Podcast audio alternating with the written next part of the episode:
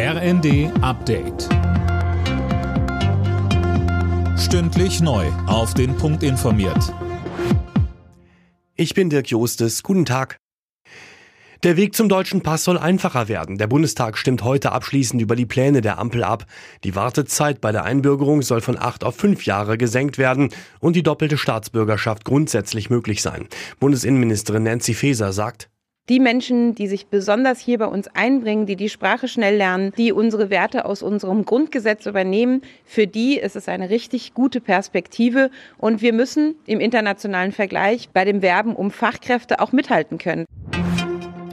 Im aktuellen Tarifstreit hat die Deutsche Bahn der Lokführergewerkschaft GDL ein neues Angebot vorgelegt, darin die Möglichkeit, dass Beschäftigte ab 2026 ihre Arbeitszeit bei vollem Lohnausgleich auf 37 Wochenstunden reduzieren können. Die Arbeitszeitverkürzung ist aktuell ein Knackpunkt in den Tarifverhandlungen.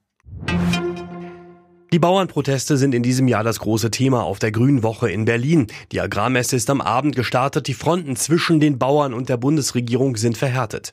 Die Ampel will die Agrardieselsubventionen nach wie vor streichen. Der Agrarökonom Alfons Bahlmann sieht derzeit aber vor allem strukturelle Probleme. Er sagte uns. Wir haben die Herausforderungen im Tierschutz, im Klimaschutz, im Umwelt- und im Biodiversitätsschutz. Und damit befinden wir uns in einem Spannungsfeld zwischen ganz vielen Herausforderungen, wo aber gleichzeitig kaum eine Antwort vorhanden ist, wie denn die Mehrkosten beispielsweise der Landwirtschaft dann auch finanziert werden können.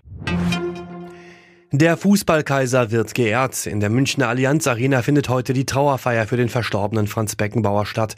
Zehntausende werden dabei sein, darunter etwa auch der Kanzler sowie Freunde und Beckenbauers Wegbegleiter.